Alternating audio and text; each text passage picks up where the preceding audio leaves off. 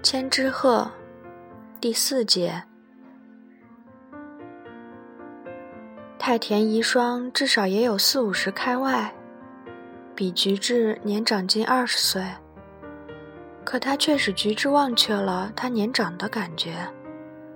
菊治仿佛搂抱着一个比自己还年轻的女人。毫无疑问。菊治也和夫人一起享受着来自夫人经验的那份愉悦。他并不胆怯，也不觉得自己是个经验肤浅的单身汉。菊治觉得自己仿佛是初次同女人发生了关系，也懂得了男人。他对自己的这份男性的觉醒感到惊讶。在这以前。菊治从来不知道，女人竟是如此温柔的被动者，温顺着来又诱导下去的被动者，温馨的简直令人陶醉的被动之身。很多时候，独身者菊治在事情过后，不知为什么总觉得有一种厌恶感。然而，在理应最可憎的此时此刻。他却觉得甜美而安详。每当这种时候，菊治就会不由得想冷漠地离开。可是这次，他却听任他温馨的依偎，自己如痴如醉。这似乎也是头一回。他不知道女人情感的波浪竟是这般尾随着追上来。菊治在这波浪中歇息。宛如一个征服者，一边打瞌睡，一边让奴隶给洗脚，感到心满意足。另外，还有一种母爱的感觉。菊治缩着脖颈说：“利本这个地方有一大块痣，你知道吗？”菊治也察觉到自己突然脱口说出了一句不得体的话。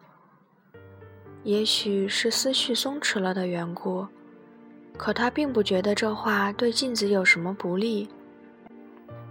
长在乳房上喏，就是这里，是这样。说着，菊治把手伸了过去。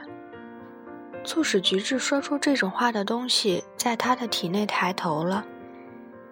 这是一种像是要抚逆自己，又像是想伤害对方的难为情。也许这是为了掩饰想看那个地方的甜蜜的羞怯。不要这样嘛，太可怕了。夫人说着，悄悄地把衣领子合拢上，却蓦地又像有点难以理解似的，悠然地说：“这话我还是头一次听说，不过在衣服下面，看不见吧？”哪能看不见呢？哟，为什么？瞧，在这儿就看见了吗？哟，瞧你多讨厌呀！以为我也长了痣才找的吧？那倒不是，但真有的话，你此刻的心情会是怎样的呢？在这儿，是吗？夫人也看了看自己的胸脯，却毫无反应地说：“为什么要说这些呢？这种事儿与你有什么相干？”菊治的挑逗，对夫人似乎完全没有效应。可是，菊治自己却更来劲儿了。怎么会不相干呢？虽说我八九岁的时候只看过一次那块痣。但直到现在还浮现在我眼前呢。为什么？就说你吧，你也遭到那块痣的作祟吗？还记得吗？利本打着家母和我的招牌，到你家去狠狠地数落过你。夫人点点头，然后悄悄地缩回身子。菊治使劲搂住她说。我想，就是在那个时候，他肯定还在不断的意识到自己胸脯上那一块痣，所以才出手更狠。算了，你在吓唬人呢。也许是要报复一下家父那种心情在起作用。报复什么呢？由于那块痣，他始终很自卑，认定是由于这块痣自己才被抛弃的。请不要再谈痣的事了，谈它只会使人不舒服。夫人似乎无意去想象那块痣。如今立本无需介意什么痣的事，日子过得蛮顺心的嘛。那种苦恼早已过去了。苦恼一旦过去，就不会留下痕迹吗？一旦过去，有时还会令人怀念呢。夫人说，她恍如还在梦境中。菊治本不想谈的唯一一件事。也都吐露了出来。刚才在茶席上坐在你身旁的那个小姐，啊，是学子，稻村先生的千金。立本请我去，是想让我看看这位小姐，是吗？夫人睁开了她那双大眼睛，目不转睛地望着菊治。原来是相亲啊！我一点儿也没察觉到。不是相亲。原来如此呀，是相过亲后回家的呀。夫人萧然泪下，泪珠成串的落在枕头上，她的肩膀在颤动。不应该呀，太不应该了！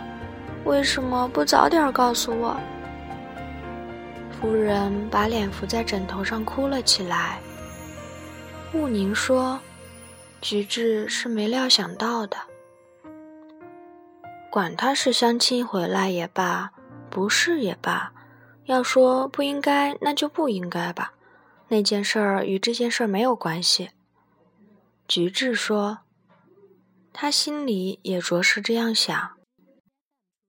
不过。”稻村小姐点茶的姿影又浮现在菊治脑海里，她仿佛又看到缀有千纸鹤的粉红色包袱皮。这么一来，哭着的夫人的身躯就显得丑恶了。啊，太不好意思了，罪过呀！我是个要不得的女人吧？夫人说罢，她那圆圆的肩膀又颤抖起来。对菊治来说，即使说后悔，那无疑是因为觉得丑恶。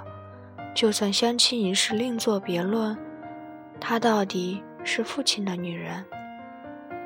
但直到此时，菊治既不后悔，也不觉得丑恶。菊治也不十分清楚自己为什么会与夫人陷入这种状态，事态的发展就是这么自然。也许夫人刚才的话是后悔自己诱惑了菊治，但是恐怕夫人并没有打算去诱惑他。再说菊治也不觉得自己被人引诱。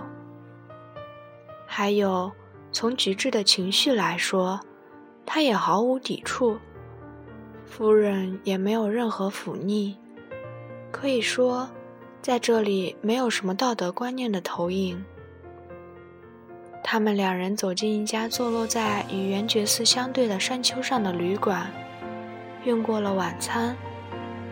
因为有关菊治父亲的情况还没有讲完，菊治并不是非听不可，规规矩矩的听着也显得滑稽。可是，夫人似乎没有考虑到这一点，只顾眷恋的倾诉。菊治边听。边感到他那安详的好意，仿佛笼罩在温柔的情爱里。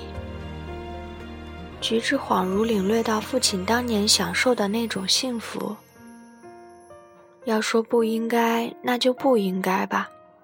他失去了挣脱夫人的时机，沉湎在甘美的情志中。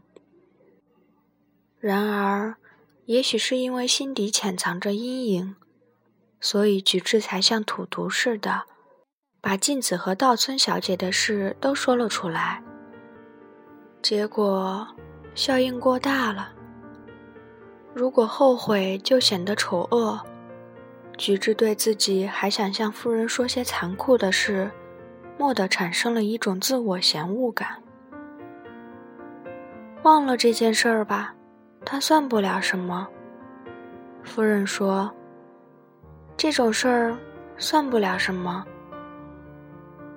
你只不过是想起家父的事吧？”哟。夫人惊讶地抬起头来，刚才伏在枕头上哭泣的缘故，眼皮都红了，眼白也显得有点模糊。菊治看到他那睁开的瞳眸里，还残留着女人的倦怠。你要这么说也没办法，我是个可悲的女人吧？才不是呢。说着，菊治猛然拉开他的胸襟。要是有痣，印象更深，是很难忘记的。菊治对自己说的话感到震惊。不要这样，这么看我已经不年轻了。菊治露出牙齿贴近他。夫人刚才那股感情的波浪又荡了回来。菊治安心地进入梦乡了，在似梦非梦中传来了小鸟的鸣转，在小鸟的啾啾中醒来。他觉得这种经历好像还是头一回，活像朝雾如湿了翠绿的树木。菊治的头脑仿佛也经过了一番清洗，脑海里没有浮现任何杂念。夫人背向菊治而睡，不知什么时候又翻过身来。菊治觉得有点可笑，支起一只胳膊肘，凝视着朦胧中的夫人的容颜。第四节到此结束，感谢您的收听。